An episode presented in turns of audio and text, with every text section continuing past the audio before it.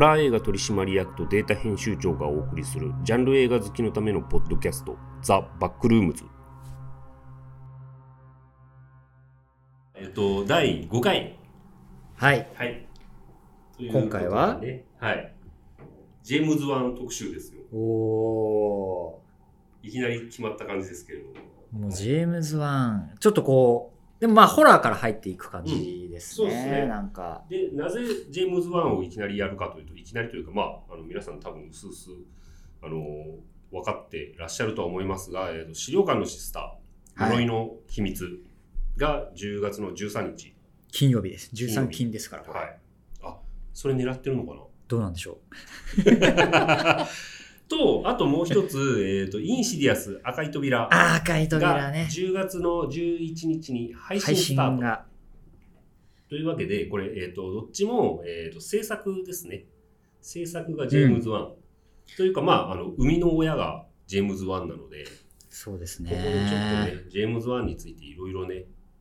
語話っしてていいきまくす会をか。ね、作りましょうということでね、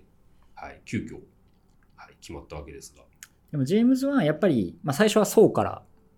うん、出てきてうんいて、まあ本当に低予算そうね。でお金をかけずにあのシチュエーション、うん部屋の中のシチュエーションだけでほぼほぼ、うんあのなんですかね観客をあっと言わせるっていうアイディアあれはけど、みんなびっくりしましたもんね。もう最初見た時はねね、まさかまさか。ジグソーがまあ、もう、もういいでしょ、さす がに。ですねネタバレもしうて目の前いやもう東大元暮らしとはあのことでそこにいたんかっていうね。あはのまあまあネタバレしちゃうと真ん中にこう死体だと思って転がっていたやつが実は犯人だったみたいなそういうあの誰なんだろうなこう思いつきそうで誰も思いつかなかったことを初めてやったっていうこといでね。そうですねあれはもう本当に、まあ、大日本でも大ヒットしましたけど、うんうんもう本当に低予算で、かつ、ここからもうあの、まあ前回話しましたけど、リー・ワネルうんとの、もねう共作が始まっているという感じですね。脚本がリー・ワネルで、監督がうんジェームズ・ワンっていおう。友達なんですよねあの学校うん大学時代のに出会って、で一緒に映画撮ろうぜって言ってえっ、とやり、えー、と層を作る作り始めたのがなんか短編を作ってますね、一回ね。それねあれなんですよあの長編を作る際にあのあ、売り、プロモとして作ってるとこプロろモーションのためにあの制作会社にお金を出してもらうだ。はいたはめいにはいこうはい。いうの作るんですっつって短編を作ってでその資金を提供してもらったみたいな。感じだよね。だから、そうから彼の伝説がうん始まうり、んね、今や、そうシリーズ、これまたありますけど、10作目が10、作目でしょそう、天が、争点がね。ええ、ありますって二い二作う。目、ん一作目の後の話二作目の後のあ話一応一作目の後の話みたいですね。その、まあ、ジグソーがその癌になって、まあ、メキシコに行くっていう話らしいですけど、もうでもそこまでこうシリーズが続いていくっていうのは、そのまあ原点を彼が、まあ、作ったうん後に、えーここからまたまたすごいね、デッドサイレンスデッド。とサイレンス。デッドサイレンスね、僕大好きなんですよ。いや、面白いめっちゃ面白い。いけど、世の中的にあんまこう評価されてないうとーいうか、ん若干忘れ去られてますよね。そうですね多分日本でもそこまでこう広く公開されなかったっていうのはあるかもしれないですけど、このリー・ワネルとね脚本を務めていながら、まあ、並行して狼の死刑宣告をそっか、もうもうそこで公開もうそうですこれね2007年ですからね超傑作ですよね。ケビン・ベーコいやーン。これも面白かっためねっちゃ面白かったあのもう屋上のシーンとかもう最高じゃないですあかの、そう、ね立体駐車場のね。そうそうそうそうそあそこのカメラワークにみんなびっくりしたっていうね、あの、ぐわーっとね、外、外からこう、降りていくのか、上がっていくのか、降りていくのか、あのそうですねこう落下していく形じゃなかったでしたっけかなねもう一回みたいな。バックでうん確かうんうんいや、あれはね、ほんとね、なんか、やっぱその、ソーとデッドサイレンスで、ホラー映画の人みたいなイメージがついてたと思うんですけど、そこでこの、ビジランテアクションっていうね、うん、ケビン・ベーコン主演で、ねこれも傑作でしたでね。カーチェイスとかもね見せ方すごいうまかったんでなあのーワイスピの7作目をジェームズ・ワンがやるってなった時にみんなちょっとなんか「えなんでジェームズ・ワンなの?」みたいな、うん、あの感じになってた人もいたんだけどこの狼の死刑宣告を見ていれば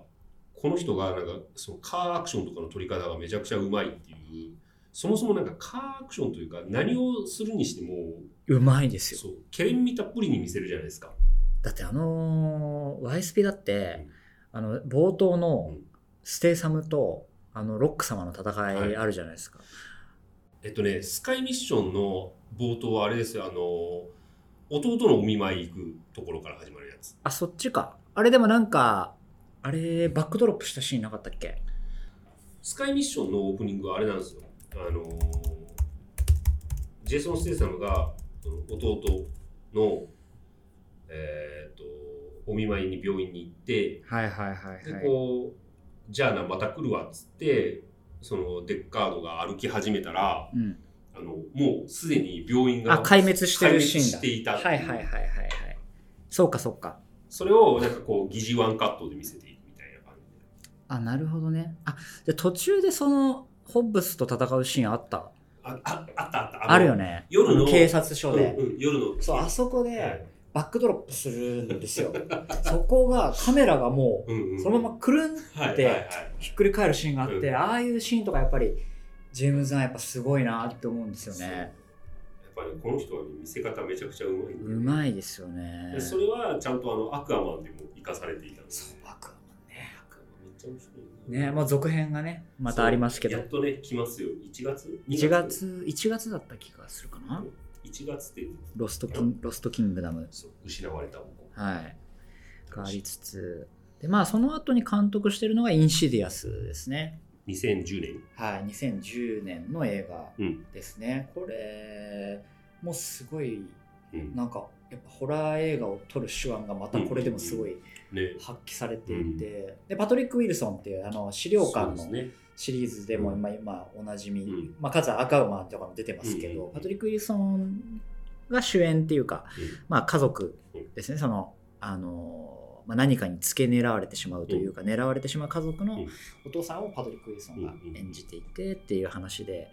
これ結構やっぱホラー描写が本当に怖くて怖いねあの本当ね、まあ、資料館もそうなんですけどあのギミックは割と古典的なんですよねうんなんかインシディアスだったかな資料館なんか扉が閉まるそれだけで怖いみたいなはいことをこの人はやるんですよ、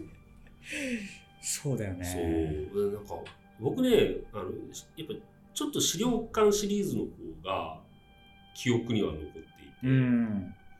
西田さんあの僕ねあの赤ちゃんが別室にいるじゃないですか、うんでその監視カメラみたいなので赤ちゃんの撮撮ってたりとかするんですけどそのシーンでその外にねうんふらふらふらふらあの行ったり来たりしてる悪魔がいるんですよ、うんうんで外にいるから窓の外にいるんであの、まあ、窓枠越しに見てるんですけどそれがある瞬間から部屋の中をね歩いてるシーンがあってその時にもうゾワッとしましたね。今話聞いてただけでちょっとゾワッとしたでなんかそういうのがうまいんですよね本当にね上手あのあれインシディアスのあれですよね悪魔ってあの赤い顔のあそうだ赤い顔の悪魔みたいなやつと何何パターン何種類か出てきたと思う何種類かそうでも赤い顔のやつとかもねいパトリック・ウィルソンのそのそう後ろにね後ろにう ーっているっていうあのシーンとかもやっぱ名シーンじゃないですか そうしかもあれなんですよねその赤い顔のあのななんだっけ名前ついてたんですけどあの悪魔はあのジェームズ・ワン組常連のあの音楽作ってる人なんですよジョセフ・ビシャあ、女性ビジュアルなんですそか、うあれそう。あ、そう、あのね、もう資料館とかインシディアスとかも聞くそと、あの、わーんって、あの、耳にスキーンってくるようなあそのう音楽ね、ジョセフ・ビシャラそ。う彼が演じてるあ、そうなんだ。なるほどね。いやもうでもこれもね、やっぱそうやって怖い演出がありながらも、なんか最終的には物理的な戦い方をしたりとか、うんやっぱちょっと本当にさっき言ったケレン味がある、その作うんう風っんていうのが保たれてるっていうかね発揮されてる作品ですよね、インシディアスこれあれでしたっけオーレン・ペリーですよねそうですねオーレン・ペリーパラノーマル・アクティビティシリーズあれかなジェイソン・ブラムも入ってたジェイソン・ブラムも入ってますインシディアスからだかねらここでブラムと出会ってるはい感じですそねうずっとねいろいろやりつつそうそうですよ。そうそうそうそう。生み出していくうん。まあ、なんで、まあ、ちょっと後で話しますけど、ちょっとニューラインシネマっていう、そのワーナーブラザースの制作会社のラインで、今後その、まあ、2013年から資料館うんのシリーズを、まあ、きっかけに、ニューラインの方に、うんあの、移行していくっていう感じですよね。うんなんか。で、2000さっき言ったこの2013年の資料館がまたね飛び抜けて面白い。これはねやっぱこの2010年代のホラー映画の中でもダントツの傑作なんじゃないですか傑作ですであのーあれなんですよね意外なんですけどこれジェームズ・ワンは雇われなんですよねあ、そうなんですね。一作そうもともと誰だっけなプロデューサーあでもの違う人が制作してますね、本当に。そうなんですピよーター・サフラン、これ、あの、そう今や今やワーナーのね、あの上層部にななってますよね。 DC スタジオのはいはい。偉い人ですけどだからピーター・サフランがもともと,、えー、と持ってきた企画でジェームズ・ワン発信ではないんですよね資料館はなるほたど。だ今もうね資料館ユニバースのあのオンを取ってるのはジェーム完全にジェームズ・ワンなのうで、ーん。一応ピーター・サフランも制作には入ってるのかな新新しいやつでもまああのなんか多分この企画でやるんだったらジェームズ・ワンがいいだろうってピーター・サフランが連れてきたんで、うーんまあ、その辺はねあの見事な軽眼ですよね。そうだからウォーレン夫妻というそのまああのーまあまあオカルト博物館というのがね、実際にうんあのアメリカにあって、うんまあそこを運営していてまあそういうオカルト事件とかにうんあのよくまあ呼ばれたりとか、うんまあ事件を解決したりっていうところもあのじ実在する人物たちにねフォーカスしてっていう話の一作目がこのまあ資料館っていうタイトルで、まあ、これもあれですよねその家族に取り付いちゃったものがいてでインシアスもそうなんですけど誰に取り付いてるのかっていうのが意外とこうう、んまあ、サスペンスフルというかわからないじゃないですかあうん実はこの人に取り付いてたんだっていうそういう脚本の見せ方も非常にうまいんですけどこの映画もねやっぱそこも素晴らしかったで素す晴よらしかっね。た。本当ね、面白かったなあれっすよね、えっ、と、だ資料館もインシディアスも、まあ、まあ、同じっちゃ同じなんですよね。そうですねまあ仕組み的にというか、まあ、ねその家族がいてっていうところで、悪魔が取り付いててっていうところでで、まあ、うん今回はあのその、まあ、ある種ウォーレン夫妻が、うんまあ、解決役としてこう出てくるっていう感じですけど、なんかね、けど昔、えっ、と、エンフィールド事件の時かな、資料館2の時に、はいジェームズ・ワンに取材したことがあるんですよはいはい電は話いインタビューを。でその時に、なんかそのご自身の中で資料館とインシディアスってどういう住み分けなんですかみたいな質問をしたことがあって、はいはいであの、まあ、その資料館はやっぱあのウォーレン夫妻っていう実在の人物が登場人物なので、うん一応その、まあ、実話ものというか、いはいまあ、脚色はしていても実話ものとして割とこうその地に足のついたその自分が現実世界をどう見ているかみたいなことを、うん、あの考えて作っていてなるほど、でインシディアスはもっとあの冒険しているあーなんかやりたいことやってるみたいなまあちょっとファンタジックというかね、うんうんそういう部分もありますもんね。っていうあのなんか区別の仕方をしてるって言ってうんあ面白いと思そうだからこれは本当になんかある種感動すらすう、るうんホラー映画というか、ねやっぱうんね、お母さんの愛がもう本当に描かれているんで、だからジェームズ・ワンはこの資料館シリーズは結構そのエモーショナルなうんうん感情とホラーとっていうのうをん素晴らしい塩梅でうんね融合してるなっていう、 2とかね本当ねちょっとエンフィールド事件ね泣けるなんかやっぱり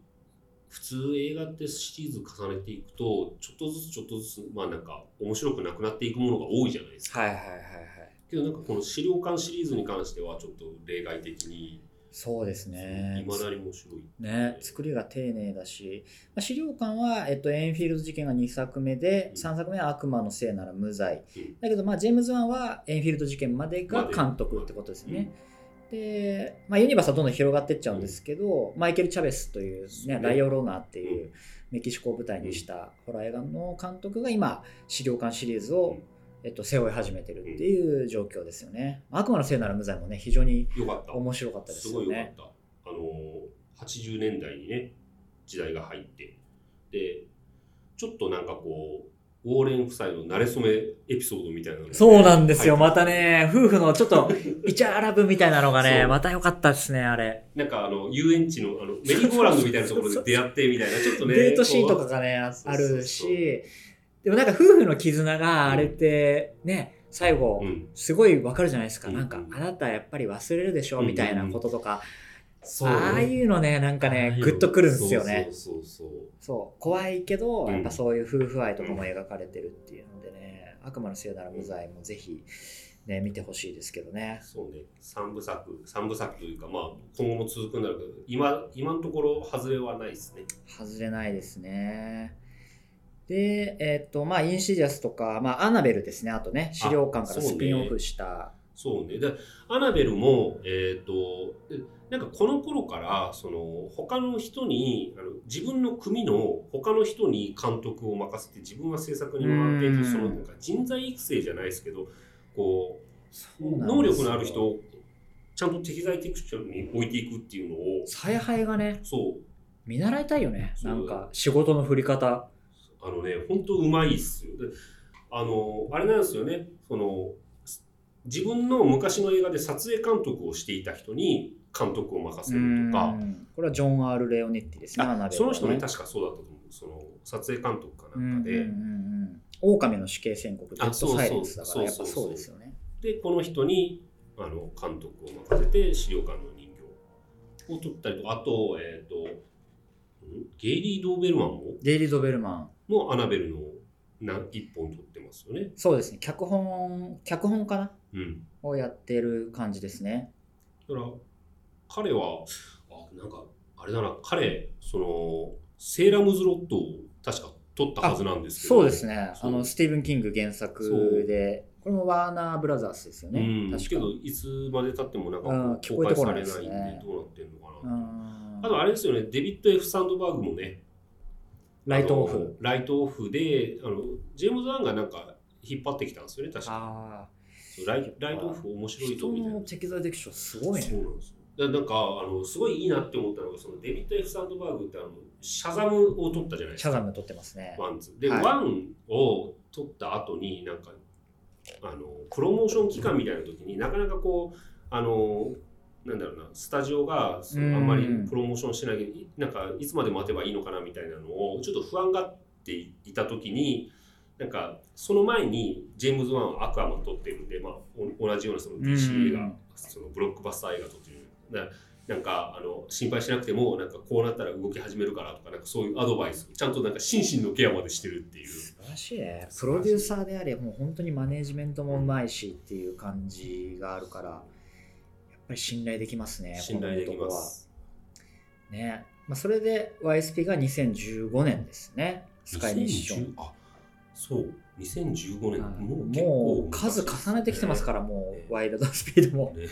10作までもうね出てますからね FF10 とか言ってなんかこの映画もね撮影途中でポール・ウォーカーが亡くなってるんでもそうですね結構大胆にこう途中で書き換えてでなんとかなんとか完成させたのかなと思ったらその多分シリーズで一番完成度高いじゃないですか。これはもうね泣けるでしょあのもうもうエンディングとかもう涙なしには見れないワイルドスピードですよね そううんそこら辺のあのトラブルあった時のなんかね対処能力みたいなのもすごい秀でてるしねえいやもうだから素晴らしい手腕がもういかんなく発揮されて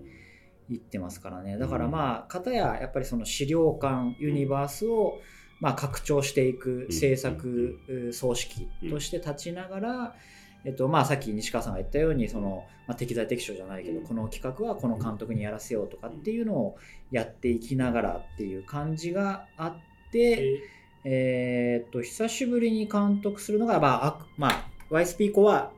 あ、違うな。YSP やって、資料館エンフィールドやって、アクアマンか。おーそう監督作だとねそうですねうんうんアクアマンが2018年でそそれ以降はそれ以降はもうあれじゃないですか。伝説のマリグナントじゃないですか。あ来た もうだからさ、キャリアが全部生かされてるんですよ、マリグナントでねいや。アクションの見せ方といい。ねいやびっくりしましたよねあのマリグナントを初めて見た時のあねでなんかあのやっぱ一番面白かったのはその宣伝の人にあの宣伝担当している人にあのこの映画をどうやって売ったらいいのかわからないっ て言われてどう思いますって聞かれてあの確かに難しいんですよねあの面白いところを言おうとするとネタバレになっちゃうからそうね後半は喋れないですからあれそうけどなんかその前半の入り口のところだけ喋ると普通になんかあのまあよくある心霊ホラーみたいな印象しか受けないじゃないですかそうですねまあちょっと美女を見ちゃうんですよね、うん主人公の女性が夢の中で殺人を見ていて、うんで実際この殺人が起きてるうんっていうその現実とのリンクがうんしていくっていうところがまあ導入っていう導じゃあまあ入導なん入でですすよけねどまあなんかそれだけ聞いたらねまあまあなんか過去にもそういうのなかったっけみたいなで実際なんか映画見始めても最初の方はやっぱ演出圧倒的にうまいですよめっちゃ高いところからこう俯瞰 で確かにそんな天井あんじゃんみたいな天井どどうなってんのみたいなぐらい高いところから家の中を 家の中のねあの逃げるシーンがねそこううカメラでおそうね俯瞰であの本当ドローンみたいな感じでこそううそう上そがうねああいうのとかすご面白いい面白い絵を撮ってるから飽きさせないんだけどまあなんか前半はまあ言うてもあのその資料館とかインシディアスにつながるようなまあ心霊ホラーですかね今回もみたいなちょっとこうこちらを油断させるんですよねそうなんですよ油断してたらもう後半がもうえらいことになってねもう全開もうある意味こう全開って感じ ですよもうジェスチャーで伝えたいこの全開をいやあのね僕ね4回ぐらい見に行きました、ね、でもこれは もうさまだ足りない好きだよねまだ足りないえわかるでもなんか中毒性があるうん面白さでね後半がもう特にさだからこれなんかその公開規模としてはね多分そんな大きくなかったんですよ、そうですねでも今週1億超えてたんで1.5ぐらいいってると思いますねもうビジネス的にはまあちゃんとリクープできてると思いますよその宣伝費とか含めて、そうだから本当ねなんだろうなあの確かにすごい難しかったんですよその僕もねやっぱあの映画雑誌の編集者として記事を作らなきゃいけないけどこの映画の面白さってどう伝えるべきかそっうていうあの伝えようがないんですよねうん伝えちゃうとネタバレになるんでうん結構ね大変なんですけどただもういろんなところであの面白いっす面白いっすって言いまくってこれはもう今多分ねえーっとね Amazon プライムでも配信が始まったのはかいな、はいはいぜひねまだもし未見の方はマリグナントは見てほしいですねだからジェームズ・ワンのこの遍歴を追っていきながらうんこのマリグナントを見るうんと、もうなんかうん今の時点の集大成うんになってるというかね、そうですねあの、はいちなみになんかマリグナントは、えー、と公開時のインタビューで70年代80年代なんか自分がそのレンタルビデオ屋さんに行って借りていたホラー映画とかにオマージュを捧げてるんでっていうお話をしていたのでもうまさしくジャーロとかねああいうそうイタリアンホラーとかダもリオ・アそうルですジねェントとかブライアン・デ・パルマとかあのマリオ・バーバーとかそうそう含そうめてねそうあの辺の要素がてんこ盛りっていうてんこ盛りなんだけど最終的な着地点はジェームズ・ワンのオリジナルっていうねものすごい映す画ごでいすよねやっぱりインスピレーションを受けたものをここでうんこの形で昇華するっていうさなんかよくワーナーブラザースもねこれまでのキャリアがうんこうなかったらなかなかこの企画って成立しないというか、だからアクアマンが大ヒットしたからこそっていうのはね多分あるでしょううんアクアマンあれアクアマンすごいヒットしたんですよね多分せ全世界通そうでしてす見ねると日本でもやっぱり DC ブランドの中ではかなりねヒットしてますからめっねちゃなんかあの僕ねいろんなところでねアクアマン大好き大好きって言いまくってるんですけ どなんか若干こう冷めた冷めた返しをしてくる人いるんですよえそうかなみたいなもうだって愛しいじゃないですかあのブラックマンタとかさ、うんあの造形とかさ自分で作ってるシーンとかもさもでしょういいじゃないですかもブラうックマンタ最高っしょブラックマンタ最高ですよだから次もブラックマンタが、うんね、敵キャキャキャラクターとして出てくるから、そうやっぱね期待値がどんどん上がるねそうなんですよなんか結構ねアクアマン2はねあの再殺とかすごいしているみたいな話も聞いてなんか結構こうなんだろう紆余曲折あるみたいなんですけど多分、あの出来上がったものを見たら確実に面白いんだろうなって、ねだってもうアクアマンなんてもうジェームズ・ワンの怪獣映画的な要素もあるじゃないですか、もうあの映画見れるだけでも眼福というかう、んすごいですよ、本当に。僕ね、アクアマンもね、3、4回見に行ってるんですよね。劇場にうん。それはすごい。俺一回ですね。でもまあその後に配信とかね、で見てますけど。あの、いろんなフォーマットで見に行くんですよ。あー IMAX で見に行ってみたりとか、3D で見に行ったりとか。いいですね。大い好やもうだから現時点だからそうですでその後にまあマリグナントやった後にまあうんミーガンでまたジェイソン・ブラムき。そうとですね久しぶりにこうタッグを組んで、えーまあ、これは監督ではないですけど、うん一緒にうんブラムハウスで久しぶりにやったこンまたすっごいヒットしてすっごいヒットしてましたよね。もうアメリカ尋常じゃないぐらいヒットしちゃって、うまあ、日本もねすごいですよこれ4億か5億ぐらい確かあ興行でそうなんです、そんなに行ったんいですやすごかったです、もうえー大ヒットだと思いますね。やっぱあのミーガンというキャラクターも、まあ、日本でもやっぱ売売りやすいポイントはたくさんあると思うんですけはいはいどでもそういうこうマーケットに対するその、なんだろう売りやすさとかもやっぱ、うんそこまで結構考えてると思うんだよ考えなてる。この人はね、かなり。え割とこうスピルバーグとかに近いのかもしれないですね。映す画ごをいね映画を撮るのもうまいけど、うんそのビジネス的な嗅覚にも長けてるっていう。いやーすごいだからミーガンも着眼点面白いですよ AI ねありの、やっぱりその、まあ、子育てとかもありのとか、やっぱそういうのをこう掛け合わせてホラーにしてしまう。ね、今や今や今まではもうチャイルドプレイとか、うんその人形ホラーっていろいろありますけど、なんかこう AI とガッチャンコした上での、ねなんかこう人間もやっぱりスマホ依存とかこうしている中で、はいはいはい。こう操られてしまうというかね、そそううねいう危なさも描かれてるから、そうねあれらしいですね、あの最初、ワーナーに持っていったらしいですね、この企画。これはやっといた方がよかったねな、。そしたら、なんか、アナベル、ワーナーアナベルがあるから、アナベルというか、資料館ユニバースがあるから、その、アナベルも人形で、こっちも人形で、かぶるねっつって、なんか断ったらしいんですよ。断ったというか、まあーね。なるほどね。で、それを、あのユニバーサルですよね、こそうれです。ね、これユニバーサルピクユチャニバーーズ。サルが拾ったら、ものすごいヒットしたっていう。これも2.0っていうね、あの続編がああ、予定されてるので、ミーガンも。これはもう、いくらでも続けれるでし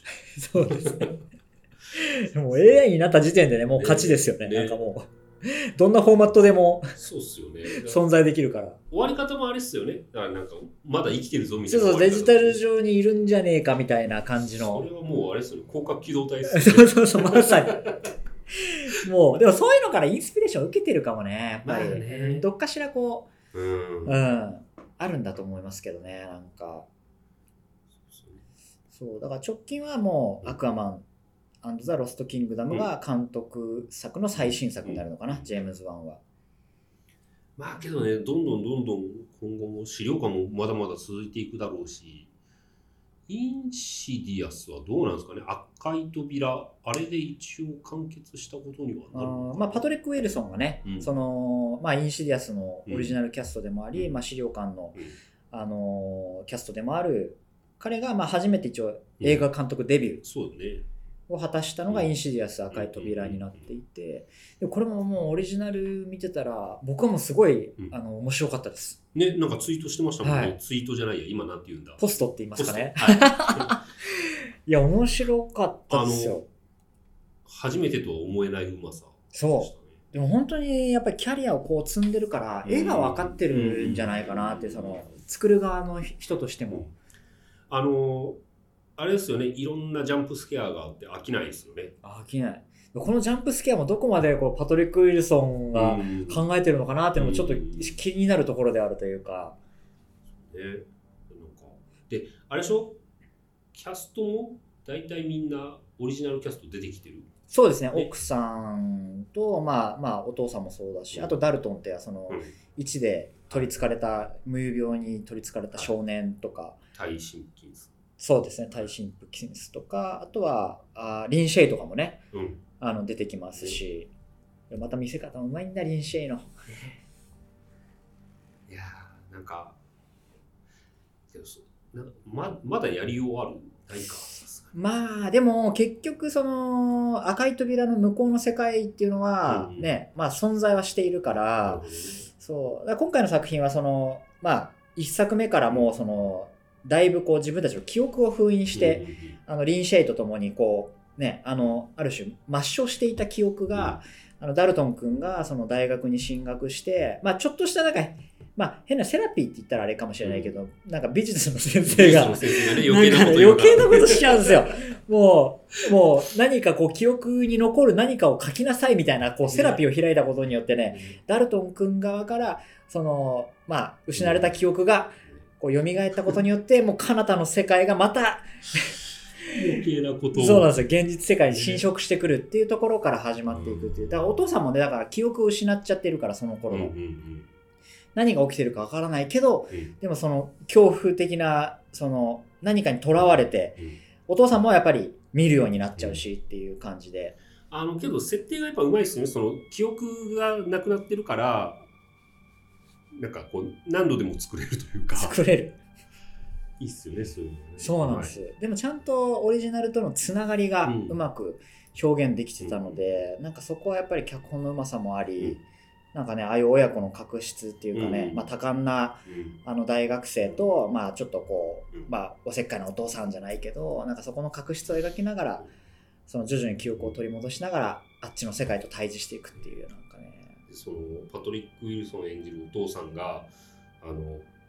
家族になんでこんなに避けられてるのかがあのわからないわからない記憶がないらからわからないっていうでそこもなんかその、まあ、映画的にはねもちろん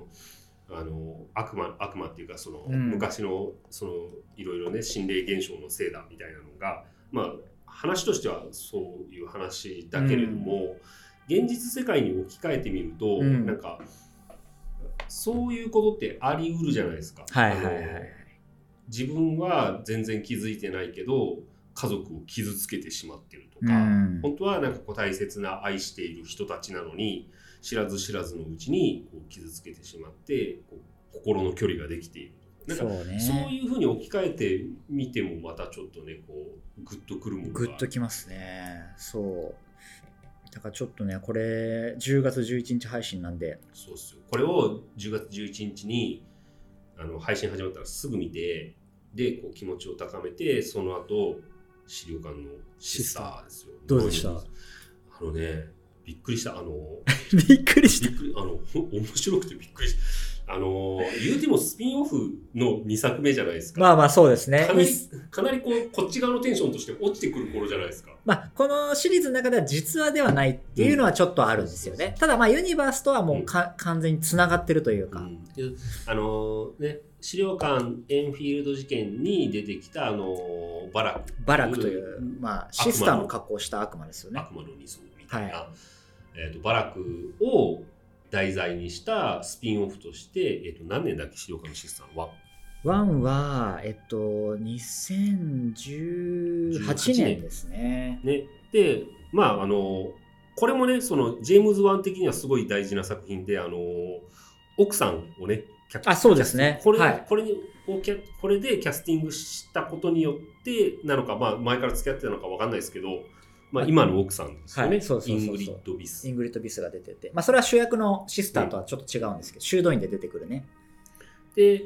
まあ、あのそういう作品があったんですけど僕ね正直ねこの「資料館のシスター」ってちょっと、うん、あのなんだろう面白さひ控えめだ なとっ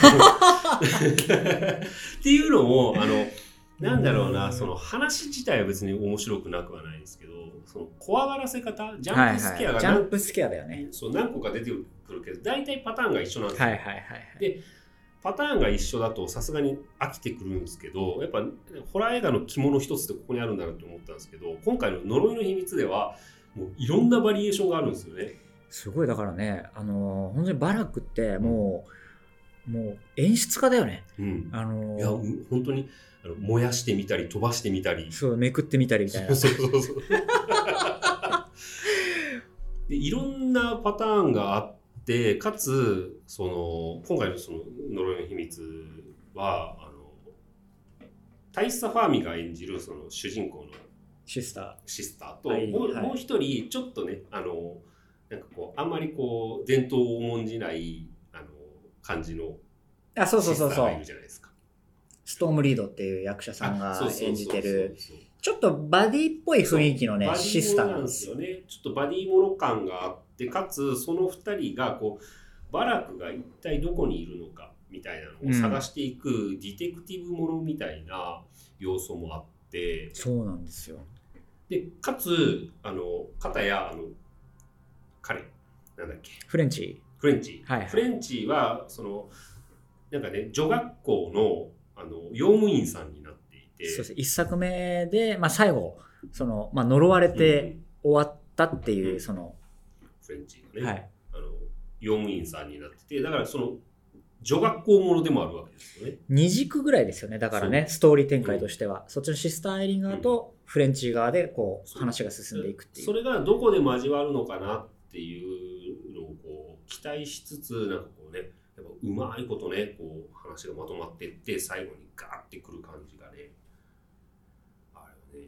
本当うまいねマイケル・チャベスですよ今回 いける じゃんそうマイですケルボスそうですね悪魔のせいなら無罪の監督をしたそうチャベスがねだから今もう本当にマイケル・チャベスがもうね筆頭ですよね筆頭になっこてのファ資ミリ料ーの館を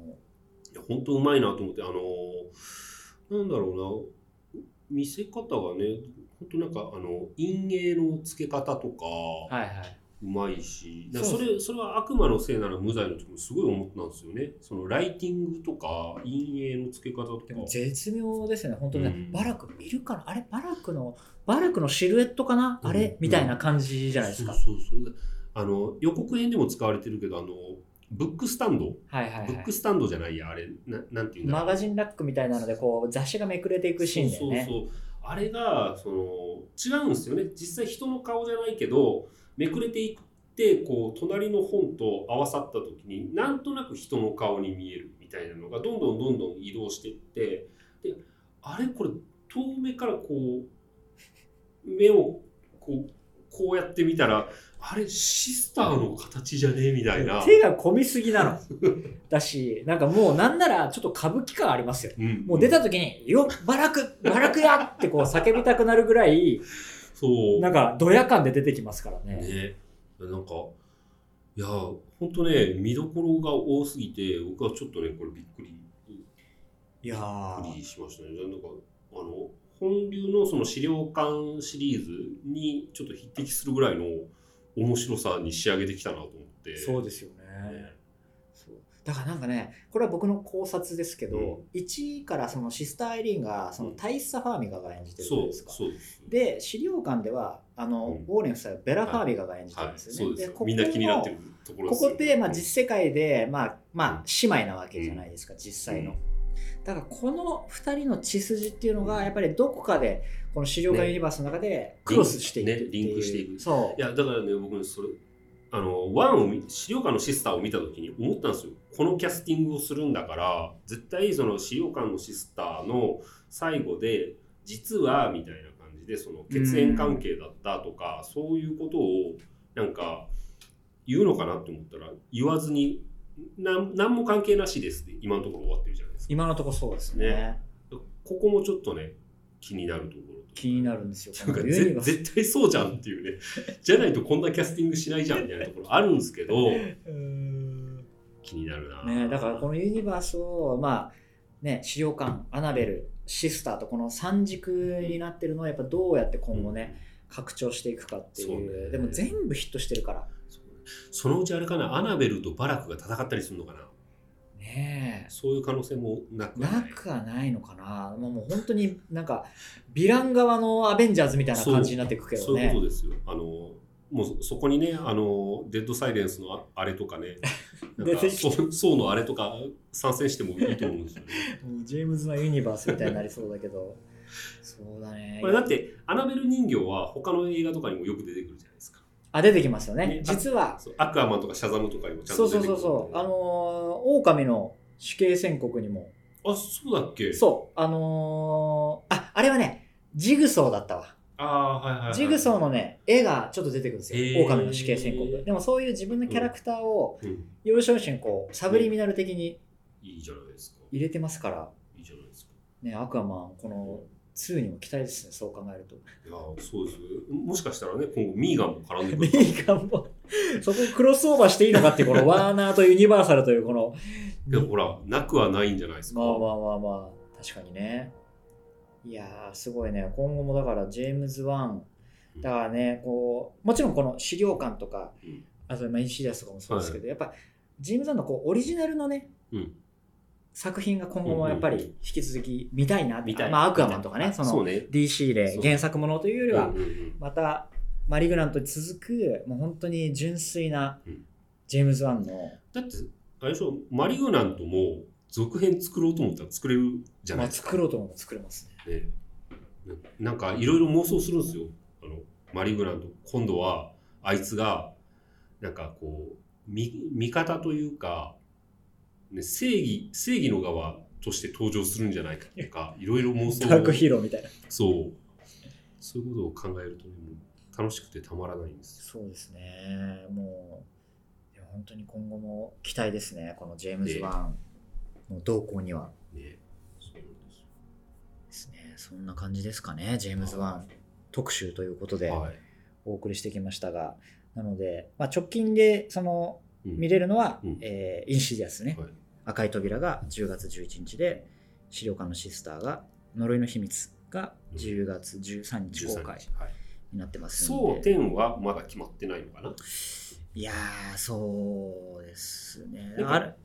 あのアメリカではねすごいプロモーションしてるけどもう9月29日公開なので、あアメリカではおもう間もなくっていう、今週こう、まあ、こう撮ってる今週公開なんですけうんうんど、いつもでも、そうシリーズってアスミックエースさんが、あのそうですね1からずっとうん配給されてるので、まあ、あるとしたらアスミックさんでどうかっていう感じだと思いますけスど、パイラルもね、アスミック、あそうですね。配給してましたもはいんね、もうそうですねっていうたびにまたあるから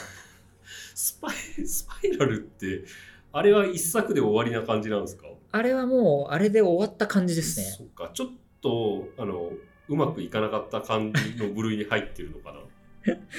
シリーズの 中では、まあ、アメリカはちゃんと数字出してたと思いますけど ね、やっぱり。そっかもったいないけうどんな。でもなんかまあ、やっぱある種、こう、トビン・ベルが出てうるん、こう、ね本茶のナンバリングの方にう舵を切ってるっていんうんうん。ううんことだと思いますけど、うんうんまあ、本当に、ね、デスゲームいくつかもう予告編とかで海外の出てますけど、うやっんぱえげつない仕込みがまたされてる。あれ、あの目目にこう筒があのくっつけられてるの、あれは吸われるの、それともなんかがこう。座れるっぽいですよ。なんかね、あの、ライオンズゲートのうん、あのー、YouTube のオフィシャルのタイトル見てみたらうん、なんか、アイボールバキュームって書いてあったんで、もう、まんまやんけっていう、マジか。はい。だから座れる形になります、あれ。そっか。なんか毎回よう考えるなっていうね、はい感じがしますよね。でもあれもね、こう、秒数進むとちょっと重症化していくじゃないですか、どんどん。ううんうん早いうちに決断しないといけないですよ、毎回。そうね。早めにもう、もう犠牲を払う。うん、うん、なんかあの助かるんじゃないかとか余計なこと考えずに多少の犠牲はつきものだって言ってパパパッとね。そう。でも、起きた瞬間あれだから、うん普通ジャッジできないですよね。そうなんですよね。なんかね。睡眠薬かなんかでこうね、眠らされてあの状態でこう、うんもう意識朦朧としてる中で、うんね、プレイゲームとか言ってこう、ね I want to play game とか言って始められちゃうから、ひどい話。 make your choice って言われて も、なんのこっちゃみたいな。ひどい話そうですね。でもまあちょっと日本の公開情報もね、期待しつつって感じですね。うんはい。っていう形で、ちょっとはいジェームズさんお送りしておき、きましたので、はい。また次回もはい誰かフォーカスしつつっていうそう感ですね。じで。ジェイソン・ブラムとかもね、やってみたら面白いんじゃないかいやもうすごい量ですから、ジェイソン・ブラあムになのったら。 ね、絶対ね、あの追いつけない。追 追いいつつけけなないでいす量よ。をね、作ていくどうやって仕事してんだよ っていう、もう仕事術出してほしいよ、ジェイソン・ブラムは本当に。あ確かに本とか出してほしい。本出してほしい。うん。なんか、 どうやったらあんだけの量をプロデュースできるのかっていう。すごいですよね。なんか、ロジャー・コーマンよりももしかしたらこうすごいのかもしれない。ね量的にはね、もう引っ張りだこになっちゃってるからね。でもゆくゆくはそういうブラムとかもやっていきたいですね。やりたい。はい。あれ、なんだっけな、ななんかの2もね、やるみたいな話を聞いた気がする。なんだっけな。あブラムが。うん。ジェブラムハウスの、なんか面白かったやつ。あ、あれだ、あの、女子高生と入れ替わるやつあ、。スイッチね。スイッチはいはいはいはい。あれの続編やるんでしょ多分やるのかな。まあ、クリストファー・ランドンはね、すごい、また才能をね、ね、あの人ね、はい、才能豊かなハッピーデスデイか。らスイッチやってっていう感じで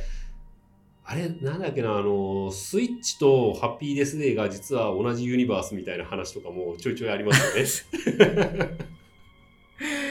もう収集つかな いよ、ブラムク。ロスクロスオーバーするんじゃないかみたいな。ねえ。